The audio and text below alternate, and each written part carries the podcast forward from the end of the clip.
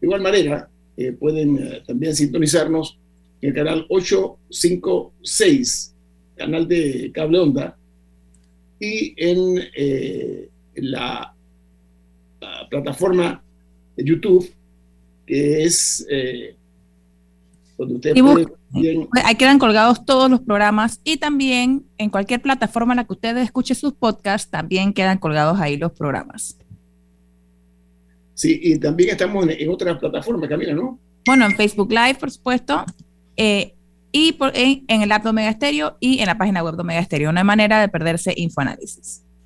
Muy bien, eh, este programa, sus presentadores somos Camila Gámez. Milton Juan Enríquez. Milton Cohen Enrique. Hasta ahora Milton hemos dicho siempre Milton Enrique. Usted ahora. De nombre usual, según la cédula y nombre legal, Milton Cohen Enrique Sazo. Don Guillermo Adames Pasco. Antonio, Antonio, don Milton. Guillermo Antonio Adames Pasco. Así como. Pero todos bebemos café Lavazza esta mañana, un café italiano espectacular que usted puede conseguir en los mejores supermercados, pedirlo en los mejores restaurantes y también solicitar servicio a domicilio por internet a través de www.lavazzapanamá.com. Café Lavazza, café para gente inteligente y con buen gusto, presenta Infoanálisis. Bueno, amigo, parece que vamos a tener un día lluvioso, todo parece indicar. Aunque bueno, eh, mientras esperamos a nuestra invitada, sí debo decir que hoy hay un día interesante en las noticias porque por lo menos en el Reino Unido eh, ya está, ya hoy comenzaron las celebraciones oficiales eh, por el jubileo de la reina Isabel II y ya había mucha intriga sobre quién iba a aparecer en, el famoso balcón de, Buckingham Palace, el del Palacio de Buckingham, eh, y en efecto la reina sí apareció para, las celebraciones. Es la primera monarca de ese país que celebra 70 años en el trono. Y las celebraciones creo que toman como cuatro días. Eh, a medida que van avanzando con diferentes, con diferentes ceremonias. Otra noticia que llamó la atención del día de ayer eh, fue el veredicto en el caso entre Johnny Depp y Amber Heard eh, por difamación, que al final el, el jurado decidió que se difamaron mutuamente en diferentes niveles, pero le dio la razón, le dio, lo favoreció a él en la compensación y bueno, ya se conectó nuestra invitada, pero más adelante sí tenía un comentario sobre ese caso. Voy a tocar la parte esa, sí, Johnny Depp. Ayer estaba leyendo anoche una nota a donde decía que muchos famosos, muy famosos, habían respaldado a Johnny Depp. Sí, pero eh, eh, yo, sé, yo tengo una opinión particular sobre ese caso, pero ya llegó la, la ministra de Educación, Maruja Gorday de Villalobos, se suma a la mesa. Buen día, ministra. Ministra, creo que tiene el audio apagado. Sí, Ahora sí, buenos días, ¿cómo están? Nosotros encantados de tenerla aquí, ministra. Hemos, eh, primero, le tenemos que agradecer a usted su, amabilidad de, acompañarnos, luego a nombre de los presentadores de este programa y también de los oyentes de un ministerio a nivel nacional. Ministra, es un hecho real que usted heredó una educación eh, deficiente, una situación precaria, eso es una realidad. Posteriormente vino la pandemia, que destrozó todas las estructuras y el, entonces presente de nosotros con impacto a futuro. Eso me estoy hablando de la COVID-19. No obstante, ya entramos en un periodo de recuperación y eh, queremos nosotros eh, que usted tenga bien eh, informarle a nuestra audiencia qué avances se han dado hasta ahora en materia de educación de cara a recuperar cual es difícil, el tiempo perdido, pero la medida de las posibilidades que se está haciendo así heroico, digamos nosotros, por parte de su administración, ministra de Educación. Muy buenos días, doñito. Eh, saludos a, toda la, audiencia y saludos a todos los que me acompañan, a Camila, a don Milton. Eh, la verdad que eh, estamos ya en la penúltima semana del primer trimestre del año lectivo 2022 y un, aspecto muy importante es que de nosotros lo planificado en esa recuperación académica nos hemos encontrado con, variables que posiblemente eh, no pensamos que iban a ser de tan profundo impacto, como lo has dicho tú, en la calidad educativa. Obviamente nosotros tenemos todo un reto de infraestructura y que aún en pandemia nosotros pudimos entregar más de 100 proyectos por un monto de 232 millones de dólares, incluyendo 55 escuelas que pasaron de ser escuelas ranchos a ser escuelas pues con las condiciones eh, necesarias para dar clase y, tener los niños dignamente un espacio. Por el otro lado, eh, obviamente, todo el tema de infraestructura es un tema de relevancia y es un tema importante, porque yo tengo que tener las condiciones básicas para generar el proceso. Sin embargo, eh, como tú muy bien lo has dicho, el tema de la calidad educativa es un tema que ahora nos preocupa quizás más que antes, ya que lo que hemos observado en este retorno presencial a clase eh, es muy preocupante. Nosotros el otro, el, otro, el otro viernes 10 de junio estamos por culminar el primer trimestre y más allá de lo que me arroja un sistema de calificaciones que obviamente tienen su validez criterial en cuanto al desempeño de los estudiantes es lo que está ocurriendo en cuanto a las competencias. Nosotros vamos a tener el día de mañana un taller para evaluar el plan Aprendamos Todos a Leer y el inicio de ese Plan Nacional de Lectura, que obviamente eh, como son eh, propuestas nuevas, tienen su periodo de adaptación, tienen su periodo de nivelación y estamos tomando acciones para fortalecernos, para fortalecerlos y que pueda tener más cobertura. Obviamente eh, vamos a, recurrir a una disposición normativa a través de un decreto ejecutivo que sea de obligatorio cumplimiento en todos los centros educativos, porque esos son uno de los temas que tenemos que, tenemos que mejorar. Por el otro lado... Ministra, porque eh, hay que verlo eh, en un mundo real eh, no fuera de la, cualquier especulación. A ver, los docentes son los formadores eh, de las nuevas generaciones. y juegan un rol fundamental. Pero también hay que entender que eh, en cuanto a los maestros, que son precisamente los, digamos, los constructores de las, de las presentes y futuras generaciones, tienen que tener también niveles adecuados para tener una buena educación. O sea, quien, quien enseña tiene que estar bien preparado para poder cumplir con esa noble misión en cuanto al desarrollo humano de calidad. Estoy hablando de educación de calidad. ¿Qué se está haciendo en ese sentido de que los eh, maestros y profesores acepten el desafío de que tienen que formarse adecuadamente y que sean evaluados? Que eso en Panamá tengo entendido que no sea evaluaciones que deben ser muy estrictas, ministra. No puede haber aquí, aquí no puede haber castas, aquí no puede haber sectores privilegiados los maestros y profesores tienen que aceptar que necesitan, necesitan y pronto ese tipo eh, de, preparación alterna a la que recibieron originalmente. Sí, te, respondo por la última pregunta. Nosotros ya estamos quizás en, en, un mes de presentar esa modificación del decreto 100 que establece las funciones de todo el personal docente del Ministerio de Educación, directores, supervisores y docentes. Eso es un gran paso porque es parte de ese acuerdo que se da hace muchos años ya, hace muchos años ya de establecer un sistema de mejoramiento de calidad educativa y establecer un programa integral de mejoramiento educativa que va ligado a la modificación de ese decreto y a cambiar significativamente esos criterios de evaluación docente que datan de más de 50 años. Yo creo que eso es positivo y todos nos vamos a tener que ajustar ya que eso va a ser una norma donde se modifique el actual decreto 100 del 14 de febrero. Por el otro lado, a nivel de capacitación, yo sí tengo que reconocer, nosotros hemos dado un salto significativo. Ya nosotros prácticamente no tenemos esas capacitaciones tradicionales, que no solamente estamos hablando de una cantidad de horas para obtener un cierto puntaje, sino de que estamos yéndonos ya a procesos de más largo, eh, más larga ruta para generar acompañamiento de aquellos facilitadores y tutores, como es exactamente el plan de Aprendamos Todos a Leer, que impacta a todos los maestros de, grado de, primaria de nuestro país, alrededor de 17 mil docentes. ¿Y por qué te hablé que vamos a hacer una evaluación?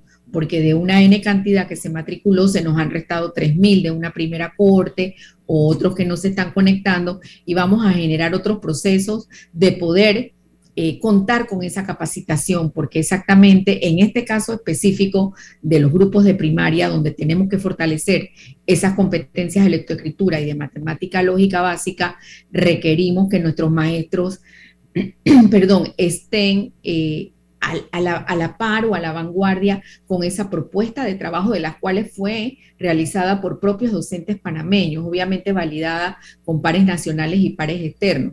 Entonces, nosotros sí estamos en ese proceso que no es fácil, obviamente, es un tema de adaptación de tecnológica, es un tema de reconocer cuando tú sabes que tienes que mejorar y que tienes que tener otras habilidades, es un tema también de generar los recursos tecnológicos para poder llegar a, más docentes y tener mayor cobertura en cuanto a aquellos planes de perfeccionamiento. Por el otro lado, nosotros, yo creo que esto es importante, ya nosotros contamos con la plataforma Esther robusta en una cuarta fase para este periodo, donde ya tenemos más de 250 mil estudiantes registrados y alrededor de 25 mil docentes que interactúan en la plataforma.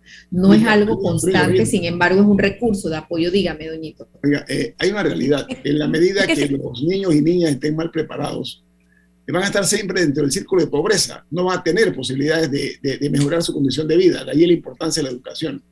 No, y el hecho también de que, de que cifras recientes que mostraron que el 64% de los estudiantes tenían, tenían problemas de lectura y escritura, eso requiere medidas de emergencia.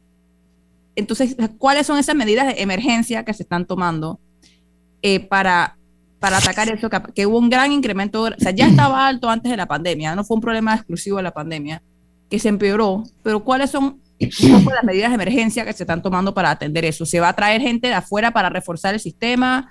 Eh, ¿Se va a extender el horario de clases? Eh, ¿Se va a trabajar un poco? ¿Se va a cortar el verano? O sea, ¿qué medidas de emergencia va a tomar el, el Meduca? Sí, Camila, te comento lo siguiente. Nosotros eh, terminamos el trimestre el otro viernes. Nosotros a partir de mañana iniciamos un proceso de evaluación de programas muy específicos tendientes a la recuperación eh, de los aprendizajes. Este programa, como te hablé, Aprendamos Todos a Leer, es la respuesta con el Plan Nacional de Lectura a los hallazgos que se dieron en el año 2017 y 2018 de las pruebas educativas que se complementaron con la prueba, con el estudio regional comparativo explicativo que se conoce como ERCE 2019 y los resultados de PISA 2018. Esto estaba ya sobre la ruta, sin embargo, a nosotros nos toca como administración ajustarlo y ejecutarlo. Obviamente, la pandemia obliga a que inicie ese proceso a distancia y obviamente no fue un proceso que tuvo mucha cobertura. Este programa en específico va debe dar aproximadamente en cinco años, midiendo cada año las cohortes y los grupos debe empezar a generar resultados de mejoramiento significativo de las competencias. ¿Y por qué te hablo de que debe? Este programa ya fue utilizado en otros países de la región donde significativamente el cambio en esas evaluaciones de país de los procesos lectores mejoraron. Por el otro lado, te estamos hablando de dos proyectos específicos con sus programas, con su material educativo entregado con capacitaciones docentes. Sí tengo que reconocer, como lo dije, que el tema de la capacitación docente para conectarte con esta nueva estrategia, porque realmente es una metodología conocida, pero a través de una estrategia que tiene mayores recursos tecnológicos interactivos impresos gratuitos para todos los docentes y para todos los estudiantes y que no es la metodología tradicional de que te capacitas 40 horas en verano. Estamos hablando de diplomados de más de 180 horas de duración y que te genera un acompañamiento con un tutor no estamos preparados para eso como docentes y obviamente estamos tratando de hacer ajustes en ese plan y en esa ruta que teníamos porque tenemos que llegar por lo menos al 80% de los docentes o al 70% en este año, porque el tiempo que se pierde no se recupera y sobre todo en esas edades. Por el otro lado, nosotros estamos con el Laboratorio Latinoamericano de Evaluación Educativa SUMA, trabajando un plan, nacional de recuperación integral socio, eh, socioemocional de los aprendizajes conocido como PRISA. Ese es un paquete de estrategias que se tienen ya en línea y que se empiezan a dar ese acompañamiento con los supervisores y por el otro lado el programa de aprendizaje acelerado. Estamos hablando de cuatro estrategias desarrolladas ya. Obviamente sí vamos, como lo has dicho tú, y me encanta porque tú te adelantas a, los acontecimientos. Yo, eh, de, las veces que nos reunimos, yo creo que he estado más de 25 veces ya en la comarca Nove, por ser la más grande, la más extensa, y el tema de las comarcas permea las otras comarcas. Sin embargo, la Nove eh, tiene mayor cantidad de estudiantes, etcétera nosotros hablábamos, pero lo vamos a tomar decisiones con los actores. Si nosotros tuviéramos que decir, sabes que de lunes a viernes vamos a dar full español y full matemáticas. Ciencias posiblemente por lo que implica el desarrollo del pensamiento lógico, de todo lo que involucra las ciencias naturales y dejar para uno o dos días las otras asignaturas. Yo estoy hablando de propuestas, no vaya a ser que se me forme un lío, que vamos a hacer, pero ya nosotros estamos evaluando la posibilidad de hacer cambios en esa planificación para la comarca. O sea, los chicos de la comarca, eh, algunos no iniciaron con el resto de las escuelas, otras escuelas, y, es, la, y es nuestra realidad. O sea, no, no podemos decir que todo es lindo, que todo es perfecto, porque no es así. Otros aún se mantienen por módulos, porque las escuelas se están levantando a través de modulares. Entonces, yo creo que es importante tener eso. Dígame, doñita. Traigo un corte comercial con todo respeto, discúlpeme, pero tengo que cumplir con los anunciantes. Regresamos en breve aquí con la ¿Cómo no? Ministra de Educación, Manuja Borday de Villalobos, que nos honra esta mañana con su presencia. Viene más aquí en Info Análisis. Este es un programa para la gente inteligente. Omega Stereo tiene una nueva app. Descárgala en Play Store y App Store totalmente gratis. Escucha Omega Stereo las 24 horas donde estés con nuestra aplicación totalmente nueva. Hogar y Salud les hace la vida más fácil con la extraordinaria línea de pañales nocturnos para adultos Prevail. Los pañales nocturnos para adultos Prevail son 100% absorbentes y de uso prolongado. Sus exclusivos materiales los hacen 100% respirables, brindando máxima comodidad. Para su conveniencia, los pañales Prevail vienen en todos los tamaños. Visite cualquiera de las sucursales de Hogar y Salud y pida sus pañales nocturnos para adultos Prevail. Hogar y Salud les hace la vida más fácil. Los pañales nocturnos para adultos Prevail tienen su descuento para jubilado.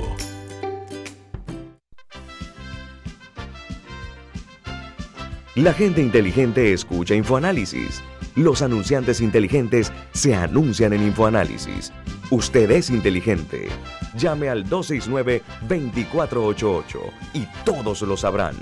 Infoanálisis, de lunes a viernes de 7 y 30, 8 y 30 de la mañana, en donde se anuncian los que saben. Con Banisi y nuestros préstamos personales, lograr todas tus metas ahora es más easy. Haz tu solicitud 100% digital y recibe rápido desembolso. Ahora tu banco es más easy. Solicítalo ya. www.banisipanamá.com. Banisi, siempre fácil. Ya viene InfoAnálisis, el programa para gente inteligente como usted.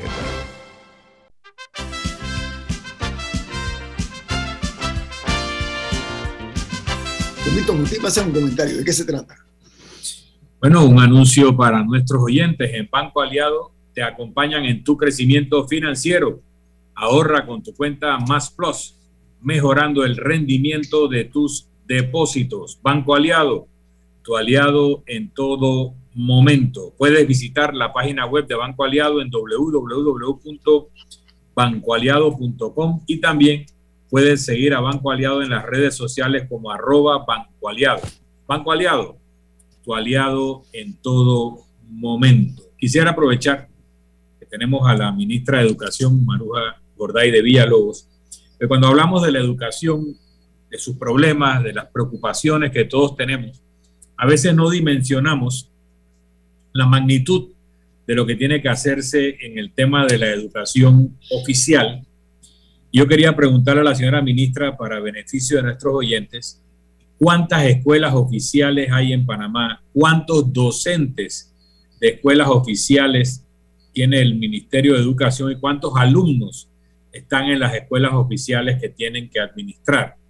Y ¿cuántas escuelas anualmente hay que darle mantenimiento o reparación? Sí, mira, yo creo que es importante hablar primero del todo. Nosotros cerramos el año lectivo, yo creo que usamos esa cifra de referencia y es la proyectada con 978 mil estudiantes eh, a nivel nacional, casi 979 mil. De esos, de esos no, prácticamente, incluyendo subsistemas regular y no regular. Cuando digo no regular es educación inicial, jóvenes y adultos, educación especial y todo lo que impacta, ¿verdad? Donde hay un maestro y donde hay un servicio y una oferta educativa, desde tres años en adelante.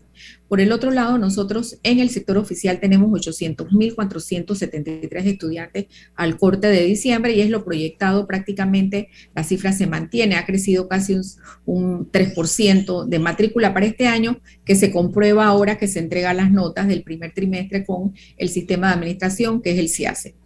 Es importante saber que nosotros tenemos 3.102 escuelas del subsistema regular. Cuando hablamos de reparaciones, de mantenimiento, de construcciones, estamos hablando de esa cantidad de escuelas, ya que hay 638 del subsistema no regular, pero si nos vamos a las escuelas nocturnas, que son alrededor de 500 operan en nuestras, en nuestras estructuras de las escuelas diurnas. Así que nuestra, nuestra meta, eh, desde que instalamos el CON Escuela, hablamos de 3.102. Si tengo que decirle que hemos creado alrededor de 14 escuelas nuevas que se crean eh, dividiendo eh, escuelas integrales y donde voy a tener una media, donde voy a tener una nocturna. Pero nuestra meta de, de país o de sistema es 3.102 y es a lo que nosotros apuntamos. El CON Escuela identifica alrededor de 650, 700 escuelas escuelas para incluir un programa de, reparación agresiva. ¿Por qué? Porque son escuelas que necesitaban intervenciones significativas para poder nosotros tener las operativas. Y cuando hablamos operativa es lo básico. Y yo vuelvo y pongo el ejemplo. En comunidades en Paso Blanco, ejemplo, o, o áreas de muy difícil acceso, donde la misma comunidad no tiene agua, no podemos decir que nosotros íbamos a prometer tener agua porque no hay agua en la comunidad. Sin embargo, nosotros hemos estado realizando una serie de proyectos de instalación de cosecha de agua que ya contamos con 15 entregados, donde incluso esa agua abastece, no solo a la escuela, sino a la comunidad. Pero sí es importante, sí es importante resaltar es importante resaltar que de esas 3.102, nosotros tenemos alrededor de 1.800 escuelas con menos de 100 estudiantes y 862 con menos de 25 estudiantes. Significa que mi fuerte para mantenimiento y reparación son alrededor de 1.500 centros educativos, de los cuales yo puedo tener más de 80 centros educativos con más de 2.000 estudiantes y muchos centros educativos con 3.000 y 4.000. Ahí es donde está realmente esa inversión fuerte que tenemos que hacer y sobre todo el compromiso que tenemos de ODS 4 y de país de erradicación progresiva de escuelas rancho. Ministra, sigue siendo... Tengo un reporte de sintonía, permiso Milton, un reporte de sintonía de la familia Montezuma. Rodrigo Montezuma en la comarca dice que están en sintonía, que son oyentes de Omega Estéreo y de Infoanálisis. Así que para que sepa que la están escuchando. Sí, ellos saben. Muchas gracias. Saludos, saludos. Cantidad de docentes que se tienen que nombrar cada año o, el proceso de nombramiento. Estamos hablando de una totalidad de 140 mil, 180 mil docentes. ¿Cuántos son? No, los docentes del, sector oficial son 47 mil docentes. Entonces, 47 Sí, 47 mil, 47 mil docentes. Eh, nosotros este año, eh, el concurso y todo lo que implicó el nombramiento de docentes instructores ascendió a 4 mil 424, cifra exacta al 30 de abril. Sin embargo, nosotros seguimos con solicitudes de aumento y esas solicitudes de aumento implican otra ruta que es el concurso, llevar a la Junta, entregar documentos y ahí hemos tenido que hacer algunos ajustes. Sin embargo, yo puedo asegurar que nosotros tenemos el 99% de los docentes, ya es más, hay escuelas donde estamos haciendo reajustes porque hay más docentes de lo que requiere la población educativa de esa escuela. Ministra, ahora mencionábamos el número de escuelas, etcétera. ¿En algún momento se ha planteado seriamente la posibilidad de que escuelas pasen a municipios, o sea, a ser manejadas localmente por municipios? ¿Se ha considerado eso, al menos en ciertas áreas del país en las que es difícil a que Meduca llegue, o ni siquiera ha estado sobre la mesa esa posibilidad? Mira, yo creo que es importante señalar cuando nosotros iniciamos y se dio esta priorización de políticas, sobre todo cuando inicia la emergencia, eh, a través del COPEME y el compromiso del diálogo que, que, permea y es nuestra estructura para nuestro plan estratégico y de trabajo, se habla de que hay una meta clara que es la descentralización, que ya existe, pero el tema es que no solo paso recursos, yo tengo que generar, como eh, asumo que lo estás planteando, todas esas capacidades de recursos humanos, las competencias y los recursos para quizás evitar algunos temas burocráticos. por, lo menos la parte de infraestructura, que sean los municipios los que estén a cargo el alcalde que vive enfrente de la escuela, que sea el que esté a cargo de que la escuela esté bien? Mira, el con escuela prácticamente fue una práctica muy acertada de esa descentralización. Sin embargo, nosotros tendríamos que buscar los mecanismos de pasar los recursos. Quiero comentarte, Camila, que los más de 700 tanques de reserva de agua se están manejando a través de los municipios, digo, a través de las juntas comunales como gobierno local y estamos trabajando ya eh, con PNUD un proyecto de transferencia de más de 600 mil dólares a los municipios municipios para todo lo que es insumos de, de bioseguridad. Sin embargo, estamos transfiriendo recursos presupuestarios y económicos y nos están apoyando con sus capacidades. Sin embargo, nosotros sí tenemos dentro de nuestros planes al menos dejar tres regiones descentralizadas a nivel de administración, a nivel de concurso, a nivel de manejo de sus presupuestos, a nivel de compras de comidas, que también lo estamos llevando a las regiones educativas. Sin embargo, nosotros tenemos que hacer una auditoría de la capacidad que tenemos en recurso humano, porque no es ahora que porque descentralizo voy a tener que tener el doble en la planilla. Y nuestra realidad de país en este momento con la situación de ingreso fiscal no está para eso, pero sí está dentro de los planes y esto ha sido incluso consolidado con las metas priorizadas que, la, que le dan seguimiento y que le damos pues como parte del sector en COPEME. Bueno, mientras eso ocurre, eh, los directores de escuela y autoridades locales educativas se quejan de que tienen muchos problemas para tener acceso al FESE, de que necesitan contratar a un trabajador para limpieza de la escuela, pero no pueden tener acceso al FESE. ¿Qué está pasando?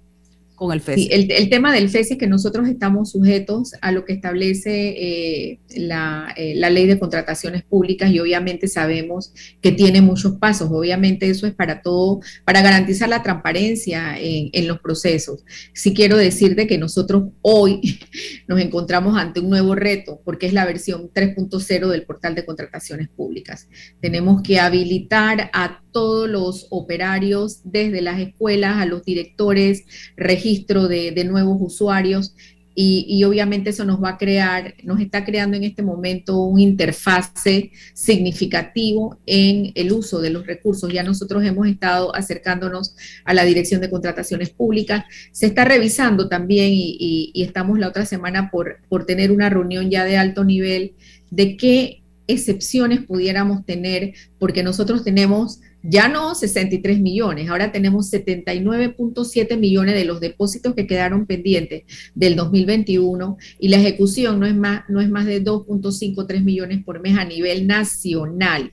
Lo que sí hemos podido avanzar es que las escuelas donde no hay internet se les hizo una certificación y pueden hacer compras locales y compras manuales. Sin embargo, sigue siendo un gran reto del sistema educativo generar los mecanismos de articulación y ejecución. Aseguradora ANCON los accidentes no avisan.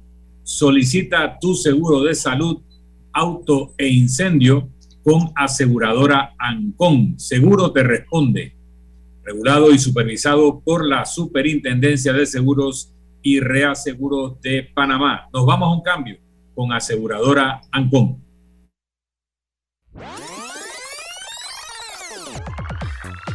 Omega Stereo tiene una nueva app. Descárgala en Play Store y App Store totalmente gratis. Escucha Omega Stereo las 24 horas donde estés con nuestra nueva app. ¿Llamas a tus amigos todos los días? ¿Tienes cuentos que duran horas y horas y horas? ¿Eres de los que siempre están activos en el chat?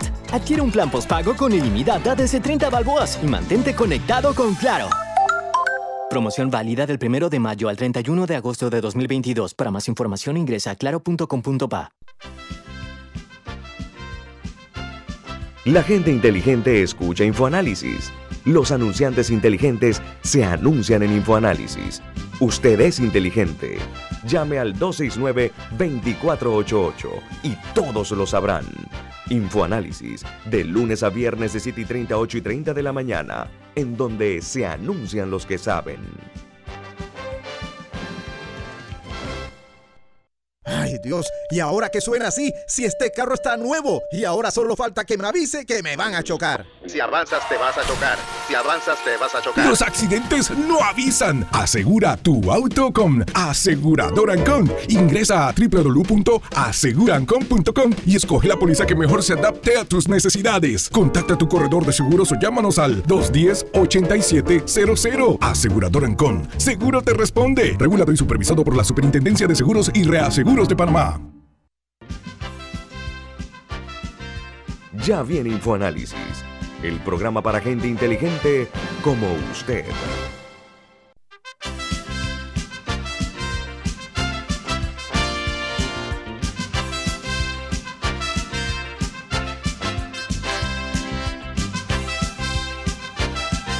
Estamos de vuelta gracias a aseguradora Ancon. Los accidentes no avisan. Mejor asegúrate con aseguradora Ancon. Seguro te responde. Este es un servicio regulado y supervisado por la Superintendencia de Seguros y Reaseguros de Panamá. De vuelta gracias a aseguradora Ancon. La ministra Maruja Gorday de Villalobos nos eh, distingue esta mañana aquí en Infoanálisis. Ministra, durante muchos años, por décadas, eh, hemos vivido en un oscurantismo en cuanto a la educación sexual. Es más, eh, ese es uno de los graves problemas que estamos viviendo, no ahora mismo, sino desde el siglo pasado. Lo malo es que se estuvo transitando con mentalidades, yo diría, decimonónicas en cuanto al trato de la sexualidad en los menores de edad. Esto trajo como consecuencia algo muy delicado y es los embarazos en las menores de edad, embarazos que son menores de edad de verdad, de 10, 11, 12 años, lo cual es una aberración a todas luces.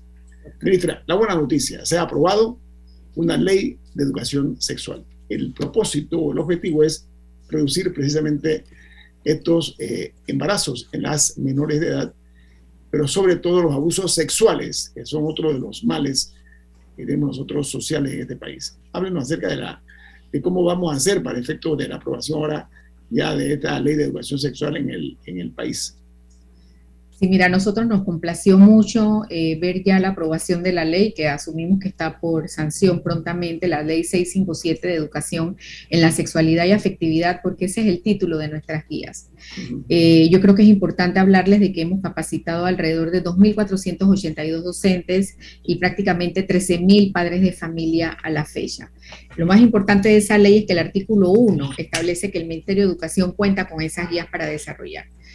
Obviamente las guías han sido objeto de algunas críticas, sin embargo yo creo que es importante resaltar de que ahí no solamente participaron eh, grupos o denominaciones, ahí participaron nuestro equipo de apoyo psicopedagógico, padres de familia, científicos de nuestro país, médicos, eh, ginecólogos, obstetras, eh, una gama de científicos, además de, de las iglesias que participaron, y hay que reconocerlo, porque esto promueve desde pequeño el valor y el respeto a tu cuerpo. No es un tema de que tú vas a empezar a hablar de sexualidad y de prevención del embarazo. Esto conlleva un desarrollo integral socioafectivo y biológico del niño, el enfoque biopsicosocial que establece nuestra ley orgánica y que, se, y que para lo cual se crea el sistema educativo.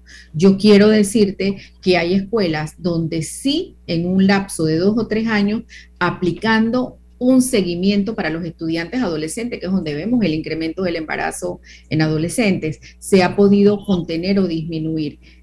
¿Qué ocurrió con la pandemia? Se nos dispararon las cifras y eso tenemos que reconocerlo como país y se estarán dando los informes a través de las diferentes comisiones de, niñez y adolescencia.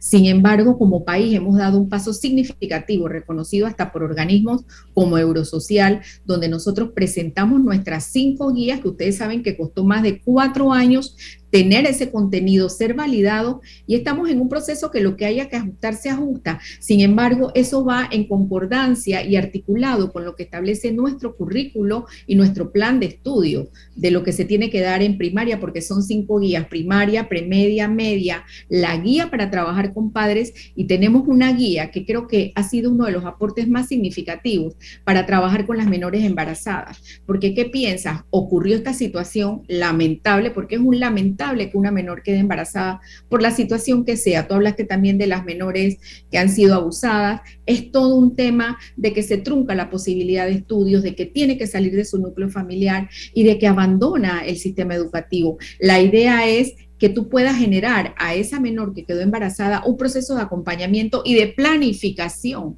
incluyendo en lo sexual, de planificación para que culmine los estudios quiero decirles que nosotros estamos en un proceso de monitoreo y evaluación, porque ahora mismo las guías son exclusivamente para los facilitadores que son docentes y padres de familia. Ya para, las, para los próximos años estamos trabajando a través de donaciones de algunas fundaciones meter el, incluir el material en una plataforma digital que ya tenemos un avance de un 25%. Sin embargo, nuestro país cuenta con una ley que respalda ya el material que tiene desarrollado. Esa fue una consulta previa, inclusive del diputado que hace la propuesta y que tuvimos conversaciones, el diputado Silva, correcto, y, y realmente vino a llenar ese vacío de lo que ya estábamos haciendo. Entonces, ese artículo 1 que reconoce el trabajo y las guías del Ministerio de Educación nos fortalece y eso es lo bueno de trabajar en coordinación con las diferentes comisiones de la Asamblea, en este caso la Comisión de Educación y la Comisión de Niñez y Familia. Ministra, eh, por décadas eh, las administraciones, los gobiernos que han antecedido a este, le han dado más importancia a información sobre, por ejemplo, el Producto Interno Bruto, el PIB. Les interesa y muchísimo eh, dar esa información. la cantidad de kilómetros de carreteras y la cantidad de asfalto, de concreto entre otras cosas que no son nimias, pero que no son tan importantes como la educación. A ver, eh, el tema de la baja calidad de la educación eh, ha promovido hasta ahora la desigualdad, estamos en eso, coincidimos. Sin embargo, los resultados de las pruebas estas que se conocen como ERCE, en el año 2019, eh, los niños y las niñas de tercero y sexto grado obtuvieron los peores resultados de Latinoamérica es un reto de los educadores. Mire, comienzo por los educadores y eh, de la propia administración del Ministerio de Educación, eh, ver cómo se puede eh, ir mitigando ese impacto negativo y mejorando. ¿Qué se está haciendo al respecto, ministra, para salir nosotros de esa condición de pauperismo intelectual por falta de educación de los niños? Mire usted, de, imagínese usted, tercero y sexto grado. O sea, esos niños llegan a la secundaria, así que llegan con una base educativa muy eh, paupérrima, muy, pobre. Sí, es que, es que lo que tú has dicho pone inclusive en juego la gobernabilidad de nuestro país porque son los, los ciudadanos que dentro de 20 o 30 años van a estar administrando el país, gestionando las condiciones de desarrollo del país y definitivamente es un gran reto que tenemos. Eh, por eso nosotros hablábamos de los procesos que tenemos, de los planes de mejora puntuales desde primaria el apoyo que hemos tenido. Mira, yo creo que esto es importante hablar. Nosotros desarrollamos 68 complejos didácticos en esa gran variedad de guías que se entregaron y que están colgadas y que han sido entregadas para todo el nivel primario de las cuatro asignaturas básicas. Y esas guías no son el mismo contenido que, está, que teníamos en el 2019. Nosotros no hemos ido a una reforma curricular per se, sin embargo, esas guías fueron actualizadas con competencias digitales del siglo XXI, con habilidades transversales que son todo lo que es trabajo en grupo, esa capacidad de interrelacionarse con tu contexto y sobre todo se ha incorporado el eje de la, de la, metodología STEAM. Yo creo que son aportes significativos. Por el otro lado, nuestra plataforma Esther, que me gustaría, vamos a tener una presentación eh, a final del trimestre con medios de nuestra rendición de cuentas y saber que tenemos una plataforma robusta de país que ha podido incorporar inclusive aquellas actividades que evalúa PISA, como es el pensamiento lógico, la capacidad de resolver problemas, inclusive PISA va a evaluar este año, nosotros en julio iniciamos la evaluación de PISA y nosotros pudiéramos tener una predicción de lo que va a ocurrir. Sin embargo, no podemos dejar de evaluarnos como país y de seguir aplicando estas baterías de pruebas, tanto nacionales e internacionales, porque son las que van dando la pista. Yo quisiera agregar a este punto, nosotros ya tenemos sancionada una política pública de eh, educación digital para la transformación de la educación. Estamos en el proceso de, reglamentación y esa política pública está acompañada de una operación financiera internacional para iniciar esos cambios que vienen desde las competencias curriculares y las competencias docentes. Además, tenemos sobre la mesa una propuesta de la Asamblea de una diputada de la transformación de la formación inicial docente desde la normal de Santiago, en la cual estamos ahora mismo haciendo ya los últimos, eh, las últimas coordinaciones, porque seguramente va a ser una propuesta del Ejecutivo por la capacidad que tiene el Ejecutivo de crear instituciones. Yo creo que ahí debe iniciar el cambio. No lo veremos nosotros como administración, pero vamos dejando esas pistas y lo bueno es que eso va quedando como política pública. ¿Por qué? Porque hay que escalarla, hay que evaluarla, hay que monitorearla, hay que modificarla y no es un tema de que quitamos y ponemos. Yo creo que eso es sumamente importante, así como lo hemos hecho, yo tengo que decirlo, con algunos proyectos que venían de la administración pasada que se evaluaron y se les está dando alguna modificación y definitivamente otros que por temas presupuestarios o porque no tuvieron una evaluación de impacto, pero ahí radica realmente eso que nosotros tendríamos que empezar a ver a partir de las evaluaciones de este año, que es PISA post pandemia para los países que nos atrevemos a hacerla y las evaluaciones que siguen el otro año de pruebas de lectoescritura de tercer y sexto grado, incluyendo pruebas para niños de primer grado y saber cuáles son las condiciones. ¿Por qué? Porque si no nos medimos, no sabemos qué tenemos que mejorar. Lo que no se mide no existe, ministra, tan sencillo como eso. Nos quedan tres minutos, ministra. Deserción escolar. ¿Qué se está haciendo para mitigar ese impacto? Bueno, nosotros estamos, ok, nosotros tenemos un tema muy importante que es el programa de aprendizaje de recuperación académica, programa de aprendizaje acelerado, el PRAE que es eh, poder desarrollar dos grados en un año lectivo. Eso nos ha servido mucho para aquellos chicos que están en sobredad. Mire, nosotros nos hemos encontrado en Panamá, en San Miguelito, con chicos de 10 años que en el 2020, no, en el 2021 no habían ido a primer grado. Entonces, esos chicos de entrar a la escuela empieza todo un tema de, disparidad con sus pares, eh, sus pares de, de, edad cronológico, de motivación y obviamente ustedes saben que nuestra caída de cobertura empieza a partir de los 15 grados significativamente con más de un 50% de, de caída de cobertura ya para el nivel medio. Y obviamente todo lo que implica esto. Este programa nos está ayudando en este momento a contener más de 8 mil estudiantes que están en sobriedad, chicos de 17 años que están en noveno grado que si estuviéramos sin ese programa ya seguro no estuvieran. Y por el otro lado, nosotros ahora ya en este periodo estamos presentando la propuesta de modalidades flexibles. ¿Qué es eso? todo lo que hicimos en la pandemia, desde el sector particular y oficial, llevarnos a una política pública de modalidades flexibles que ya lo tienen la mayoría de los países, donde tú reconoces eh, la, la, educación a distancia, la educación virtual, la educación híbrida o semipresencial, donde tú reconoces otras formas alternas de estudiar y eso genera oportunidades a esos que trabajan, que tienen más de 15 años, a esos que están en la comarca y que posiblemente no hay una escuela media para continuar y que puede generar algún tipo de estudio, de entrega de material, recogida de material, y eso nos está ayudando mucho. Y por el otro lado, hemos creado más de 30 centros educativos dentro de las estructuras que existen físicamente del nivel, eh, del nivel básico general, o sea, hasta noveno grado lo hemos llevado al nivel medio. Precisamente ayer teníamos a, toda, a todo el equipo de la Nacional en el área que se llama Playa San Lorenzo 1, en la comarca área de donde si no extendíamos un bachillerato eh, multigrado, porque obviamente tenemos que arrancar con instructores multigrado, tendríamos más de 90 personas que sencillamente se quedaron hasta noveno grado. Entonces, todo esto impacta de alguna manera esa, esa, esa, esa ruptura, porque creo que la palabra de deserción le ponemos la carga al estudiante y es la ruptura que da porque el sistema no tiene las condiciones para contener y para retener. Eso es importante, además de la aplicación del del programa y de, y de las alertas en esa propuesta que hace el COPEME del plan de retención y reinserción escolar. Empezamos a ver pistas, vino mi compañero, no vino mi compañero, la comunidad educativa sabe que hay un niño de la comunidad que no está asistiendo y eso nos ha ayudado como país. Todo eso se está normando para que quede ya a través de decretos ejecutivos y que quede a través de resoluciones y puedan ser herramientas para garantizar esa, esa cobertura de país que no podemos perder y que después de 15 años está eh, gravemente afectada. Ministra, Camila está muy entusiasta. No, no, eh, ya, ya, ya, ya, contestó la, ya, contestó mi pregunta. Ya, no, ya, contestó. Ya contestó. Ah, ya contestó, ok. Ministra. Qué bueno, Camila. Gracias por su amabilidad. Ha sido usted, como siempre, pues muy eh, buena comunicadora. Seguro que sus comentarios van a tener un fuerte impacto en la ansiedad que hay por mejorar las condiciones de la educación. Que tenga buen día, ministra.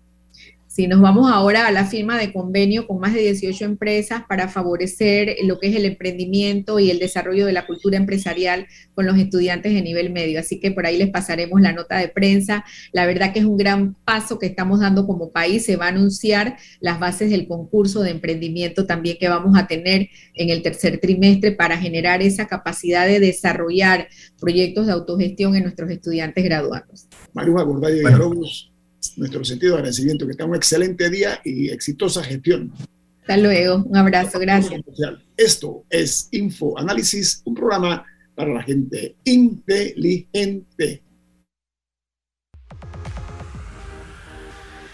Omega Stereo tiene una nueva app.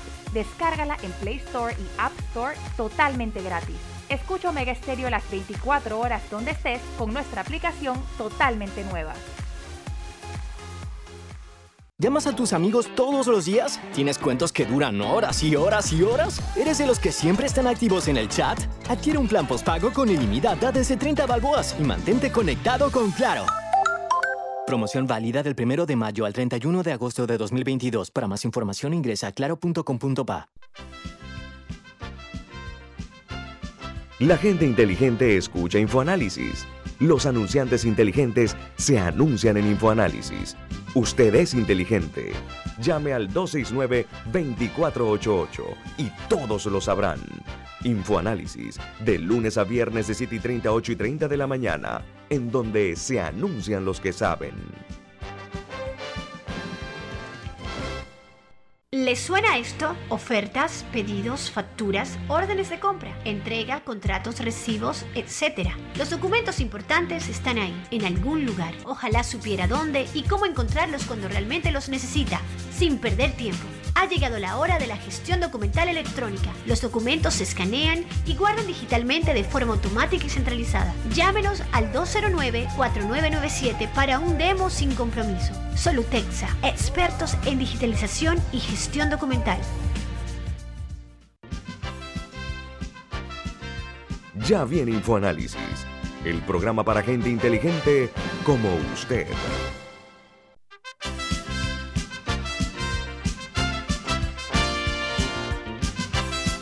A darles a conocer, vamos ahora las noticias que son primera plana en los diarios más importantes del mundo, muy brevemente. En los Estados Unidos, el New York Times titula Las amenazas de Vladimir Putin resaltan los peligros, perdón, los peligros, decía, de una nueva era nuclear, que es mucho más riesgosa ahora Dice que los recordatorios de Vladimir Putin sobre el tema del poderío nuclear de Rusia ha llevado a los movimientos de China, Corea del Norte e Irán a medida que el viejo orden eh, mueve eh, o da paso a una era de desorden que ayer se inició. Y el Washington Post titula Alcalde de Ubalde, que es la comunidad donde se dio la matanza de los niños el alcalde eh, relata un frenético intento de llamar al pistolero durante la masacre. En la entrevista eh, que le dio al Washington Post, también el alcalde que se llama Don McLaughlin eh, dijo, él es, republicano, señaló que pidió un compromiso sobre medidas como verificación de antecedentes. Sin embargo, ha sido muy criticada las respuestas porque, sobre todo, con la forma tan deficiente como actuó la policía, eh, porque habían sido advertidos de peligros y no reaccionaron a tiempo. El Wall Street Journal, Wall Street Journal titula en primera plana, documentos revelan que cientos de soldados rusos rompieron filas por órdenes de Ucrania. Los eh, desertores y la negativa de participar en la invasión han puesto a Moscú en un aprieto sobre cómo castigar los miembros del servicio militar sin llamar más la atención sobre ese problema. En Argentina, el presidente Alberto Fernández confirmó que eh, habló por teléfono con el presidente Joe Biden y que va a asistir a la cumbre de las Américas después de haber demorado la decisión porque estaba en desacuerdo con la exclusión de Venezuela, Cuba y Nicaragua de este cónclave. En México, eh, los transportistas confirman bloqueos hoy desde las 7 de la mañana en Ciudad de México eh, exigen un aumento de la tarifa del transporte público y responsabilizan al gobierno mexicano de eh, la situación que está afectando a los pobladores y eh, la no posibilidad de un acceso al aumento. En Chile, el presidente Boris refuerza en cadena nacional su mensaje sobre las propuestas eh, que fueron eh, presentadas en su primer informe. Habló dos horas seguidas Boris en su rendición de cuentas eh, que hizo pública, donde anunció cosas como la reforma tributaria, el nuevo sistema ah, previsional, el fondo, o sea, el seguro social, el Fondo Universal de Salud y la lucha contra la delincuencia y el crimen organizado. Fueron algunos de los ejes de su alocución, como dije, de dos horas lo que se resaltó fue su tono conciliador. Y en Guatemala llegan a 273.780 vacunas de Pfizer, llegaron para mayores de 12 años, pero el país todavía espera las vacunas pediátricas y el refuerzo de la vacuna moderna. Anuncia una nueva pérdida de un lote de vacunas de la COVID-19 que ascienden a 29.7 millones de quetzales, la moneda guatemalteca. Dice que antes eh, del vencimiento ya habían caducado las dosis que están valoradas en 435.7 millones de quetzales. En cuanto a la situación que se está dando con las armas en Estados Unidos, en, los, en ese país un pistolero mató a cuatro en un ataque en el edificio de un, de, una, de un hospital en Tulsa, Oklahoma. Dice que además de los cuatro muertes, el hombre fue abatido por la policía. Él tenía un rifle y una pistola y abrió fuego en un consultorio en Tulsa, como dije, antes de aparentemente quitarse la vida, dijeron las autoridades locales. Y en Perú, el Congreso rechazó la inhabilitación del exfiscal general de la Nación, o sea, el procurador de nombre Pedro Chavarri. Él se le había propuesto que 10 años de veto que no podía ejercer cargos públicos. La denuncia fue en base a que él había eh, su actuación en la investigación contra Keiko Fujimori por lavado de activos y su decisión también de reactivar denuncias contra el expresidente de ese país, Martín Vizcarra. Iban a descarrilar eh, de la cosa pública al ex procurador. Y en El Salvador, el discurso del presidente Bukele eh, en la Asamblea Nacional eh, fue para justificar el régimen de excepción. Bukele dijo estar eh, cerca de ganar la guerra contra las pandillas.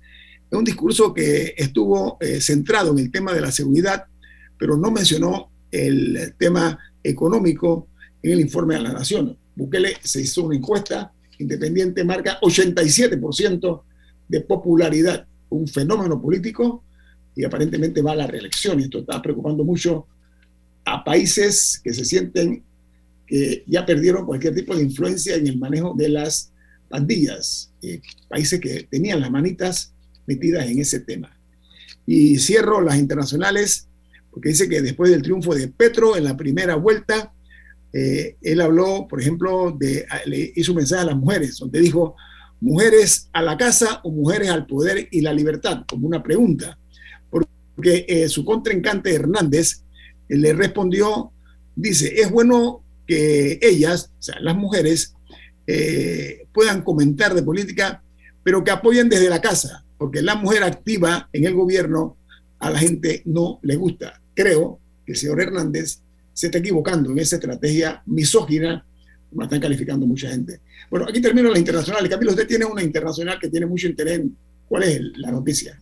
Sí, eh, comentaba en el primer bloque eh, que ayer se dio el veredicto en el caso de Johnny Depp y Amber Heard, que él la demandó a ella por 50 millones de dólares por difamación, ella contrademandó por 100 millones de dólares, así que había dos decisiones que debían tomar, el, que se iban a anunciar ayer.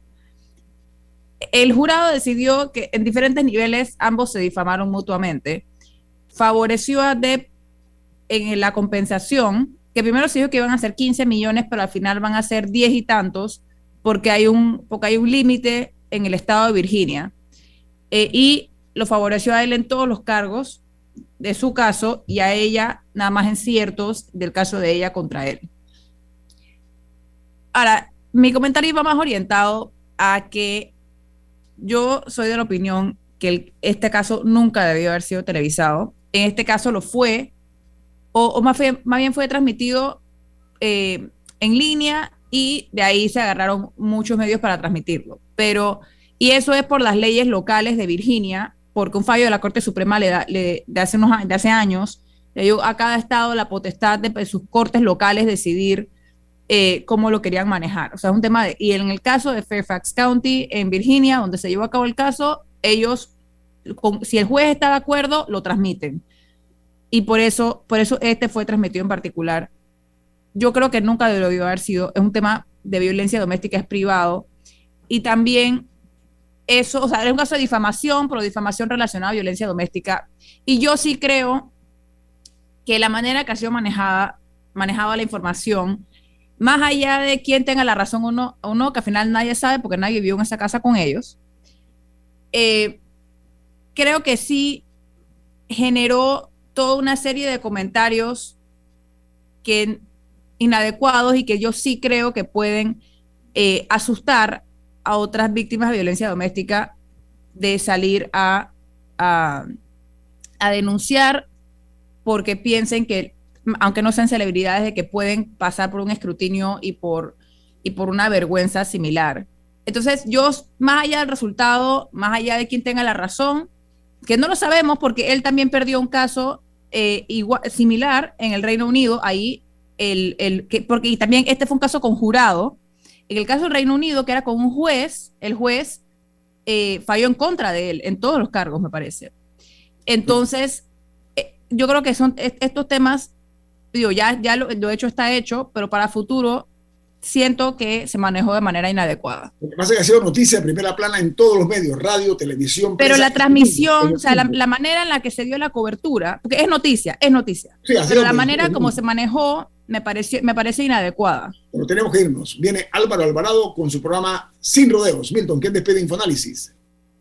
Nos vamos, pero lo hacemos disfrutando una deliciosa taza del café Lavazza, un café italiano espectacular.